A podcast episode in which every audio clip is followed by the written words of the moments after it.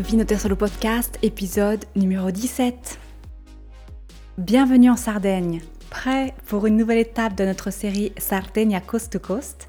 Je vous propose un petit retour en arrière au mois d'août. Me voilà débarqué à Olbia dans le nord-est de la Sardaigne pour deux semaines de vacances avec ma famille. D'ailleurs, si vous projetez de venir en voiture en Sardaigne via l'Italie, vous pouvez embarquer à Gênes, en Ligure, ou à Civitavecchia, près de Rome, destination, vous l'aurez compris, Olbia.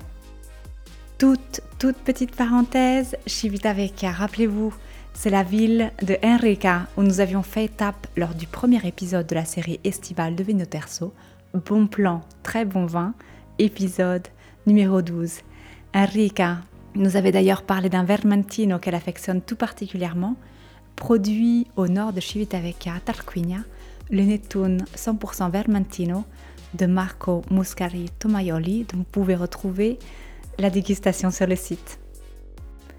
C'est un autre Vermentino, pas bien, évidemment, mais Sarde que je vous avais proposé la semaine dernière pour illustrer la première étape de mon voyage où j'avais profité de l'accueil vraiment sympathique de l'équipe et du cadre des paysans de Mazonemanu, à 13 km au sud-ouest d'Olbia.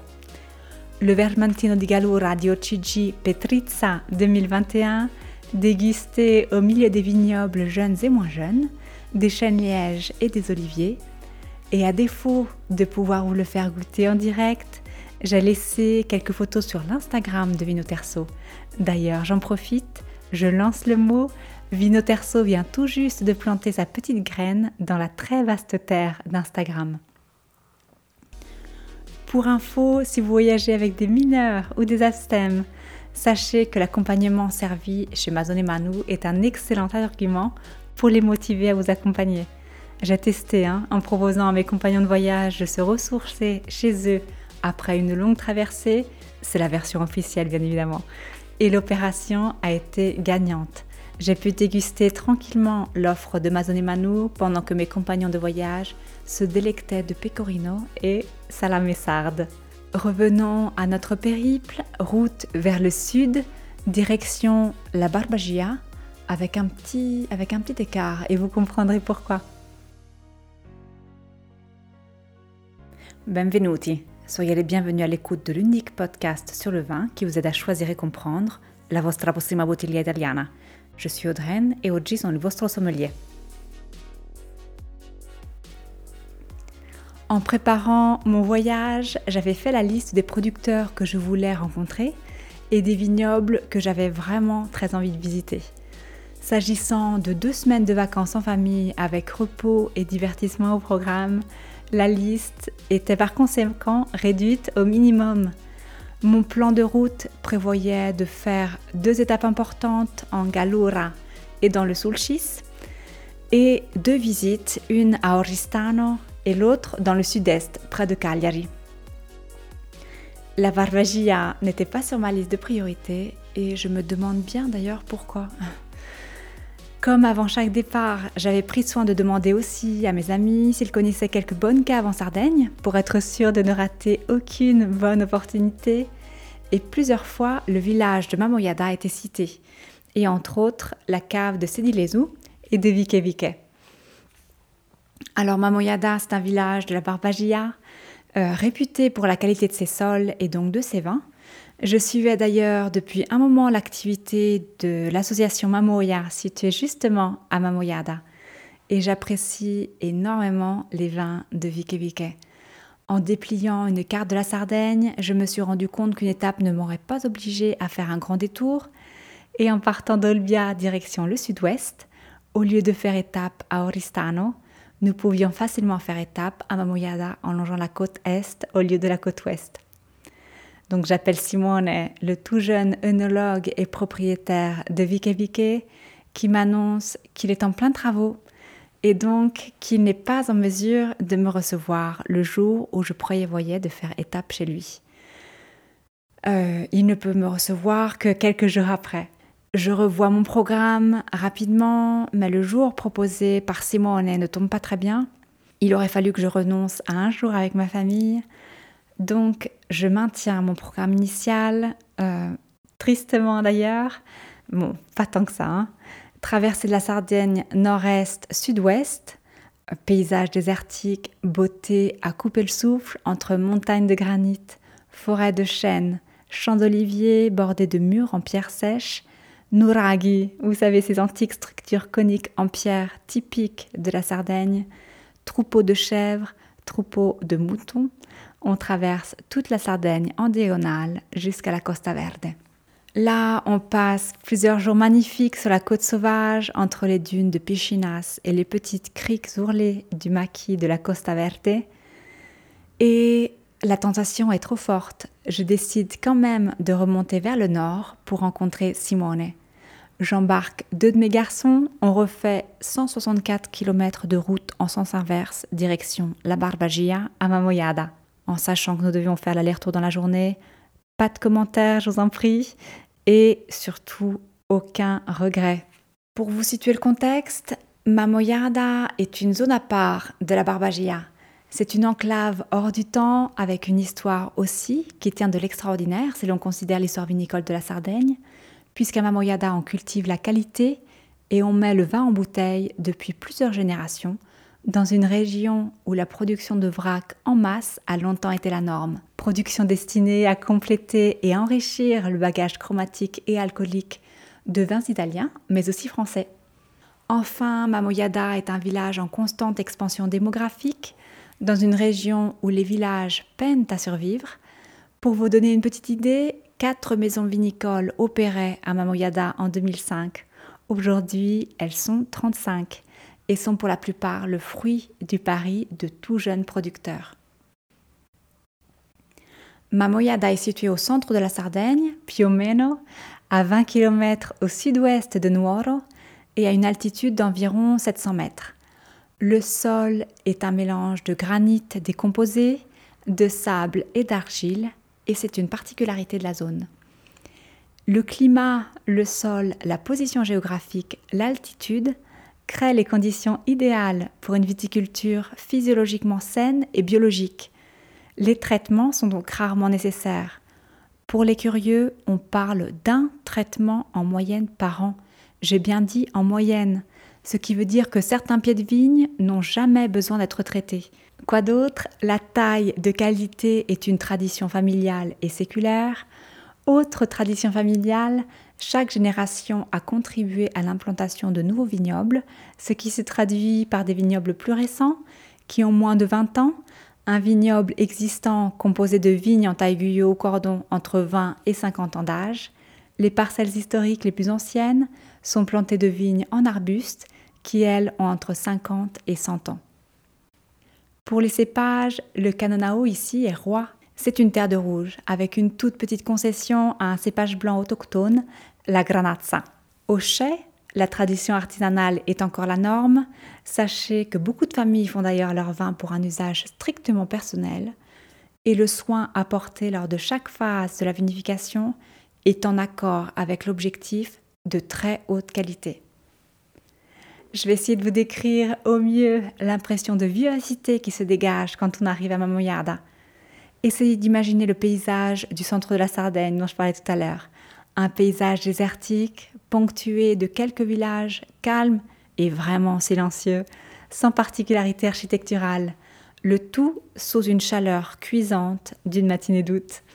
Puis, dans un contexte d'arbres et de collines, les premiers vignobles, des jeunes et des moins jeunes, élevés en arbustes, d'autres en guyot sur un sol à l'aspect sablonneux. Et maintenant, essayez d'imaginer l'arrivée dans un village où tout s'anime, les terrasses des bars sont combles et les conversations vont bon train. Les caves colorées annoncent visites et dégustations. Arrivé avec une heure et demie d'avance sur mon rendez-vous avec Simone, j'avais tout le temps de faire le tour du village et d'emmener aussi mes enfants manger quelque chose. Je passe devant le caviste de Corso Emanuele et là je comprends que mon effort a déjà été récompensé. L'Enoteca La Rossa à elle seule vaut le détour. Pour déjeuner, on m'indique très gentiment le restaurant Sutapio, que je découvre être le restaurant d'un des cousins de Simone. Et que dire? Lasagnetta di pane carasao con melanzane et formaggio, provenant directement de la production familiale, accompagné de la granazza de la cantine Giuseppe Sedilesu. Pour la généalogie, c'est l'oncle de Simone. Un repas d'une bonté et d'une qualité frisant la perfection, et nous avons décidé à l'unanimité de revenir avec la famille au complet. Et ceci est une promesse, je vous raconte sans faute ma deuxième visite à Mamoyada et notre deuxième repas chez Sutapio. J'espère ne pas vous avoir perdu en route et vous excuserez, j'en suis certaine, cette petite concession à mon autre passion, la cuisine superlative. Simone Sedilesu est un tout jeune œnologue, frère, fils, petit-fils, neveu, cousin de viticulteur, et il a décidé à 20 ans de lancer son propre projet. Ses frères et sœurs continuent de travailler avec leur père, Francesco, mais j'y reviendrai. Simone me reçoit dans son chai au cœur du village, un espace qu'il a pensé et mis en place lui-même avec l'aide de sa famille, et où il aide à son tour de jeunes viticulteurs à faire leurs premiers pas. Le vin, selon Simone, se fait avant tout au vignoble. Il faut donc soigner la vigne avec attention et respect, la taille tout particulièrement. Une fois au chai, il s'agit simplement de guider la naissance du vin et de ne pas en altérer ni la qualité ni l'identité. La dégustation qui suit est le reflet de notre discussion, de la gentillesse de Simonet et de son indiscutable passion pour la terre de Mamoyada. Et bien entendu, pour le vin, très bien fait. On va voir ça ensemble tout de suite. On peut dire que son pari lancé il y a quelques années a été relevé avec brio. Simonet a partagé trois de ses vins avec moi, qu'il exporte en Europe, et un quatrième qui n'est plus en production mais qui illustre bien l'évolution de Vike Vike. Vike Vike per la cronaca, ça veut dire littéralement regarde, regarde. Le premier, Barbagia Rosato e GT 2021 Vike Vike 100% Canonao, sous label biologique. Simone m'explique qu'il vinifie pour son rosé les grappes qui n'entreront pas dans la composition de ces deux rouges, eux aussi 100% Canonao. Un rosé d'une transparence limpide, d'un rose très tendre qui annonce les parfums délicats qui se développent dans le verre framboise, fraise des bois, pamplemousse rose, oseille. Un nez très frais qui annonce bien la gorgée, qui est elle aussi tout aussi fraîche, d'une belle tension, très plaisante et un volume d'alcool de 13,5 degrés bien mené. Tout se fait en acier. Il m'explique aussi que son rosé s'écarte de la tradition de Mamoyada, qui prévoit un rosé plus riche et plus sucré. Nous passons aux deux rouges, Canano di Sardegna DOC, le Girada Fitilogue, et le Girada Gurguruo, tous les deux de 2019. Pour info, Girada signifie littéralement cru. Le premier des deux rouges, Cannao di Sardegna DOC 2019 Girada Fitilogue, les raisins proviennent du plus jeune des deux vignobles soignés par Simone, âgé d'un peu plus de 15 ans, à 750 mètres d'altitude. L'affinement se fait en cuve tronconique pendant un an et demi, suivi de deux ans en bouteille. D'un rouge rubis transparent, le liquide dans le verre est un petit peu trop frais pour s'exprimer pleinement au moment de la dégustation. Mais après quelques instants, les parfums se dégagent. Cerise, aussi bien griotte, meurise, cerise noire, la macchia méditerranéen, le maquis méditerranéen, avec des accents balsamiques et minéraux. En bouche, il est frais, savoureux, élégant à la finale longue. Il est sans fioriture ni exagération. Je lis sur mon carnet notevole. Cannonao di Sardegna DOC 2019 Girada Gurguruo, le deuxième rouge en dégustation. Un vignoble de plus de 30 ans, élevé en arbuste. L'affinage se fait en tonneau de troisième ou quatrième passage. D'un rouge rubis intense, son nez est plus ample que le précédent.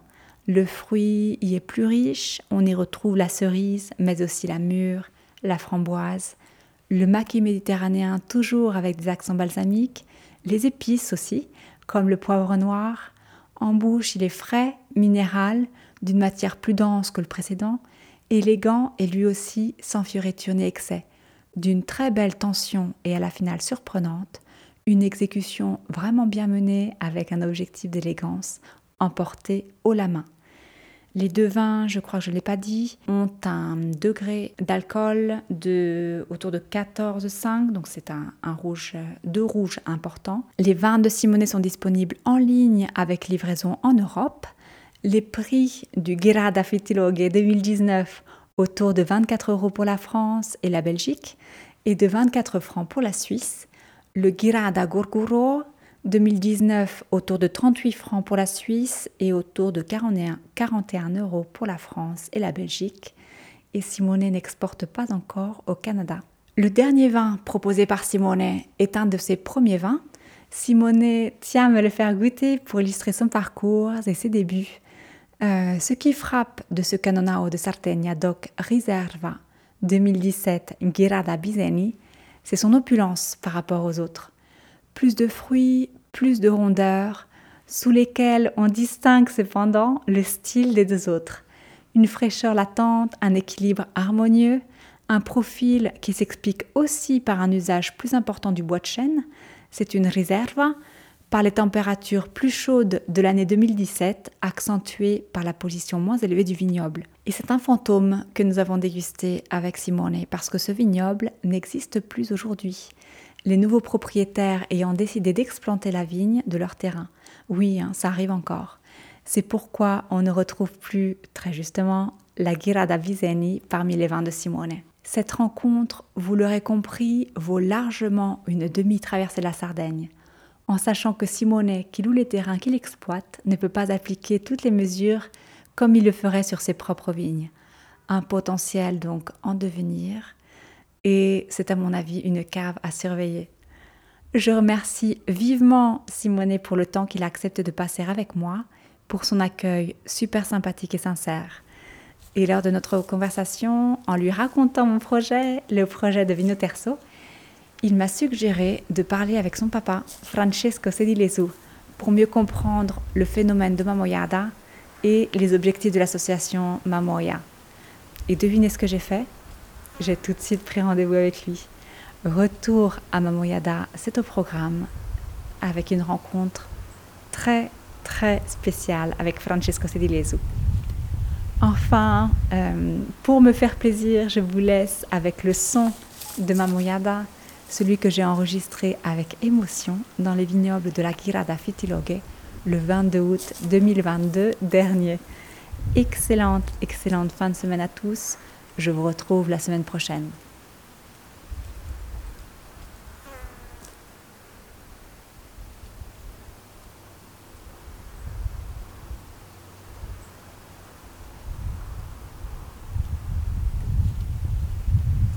semaine prochaine. À la prossima. Si vous avez apprécié et que vous souhaitez en savoir plus, vous trouverez toutes les bouteilles, les régions, les producteurs et les appellations qui ont inspiré ce podcast sur vinoterso.com, v i n o t e le site d'information et de formation dédié 100% au vin italien.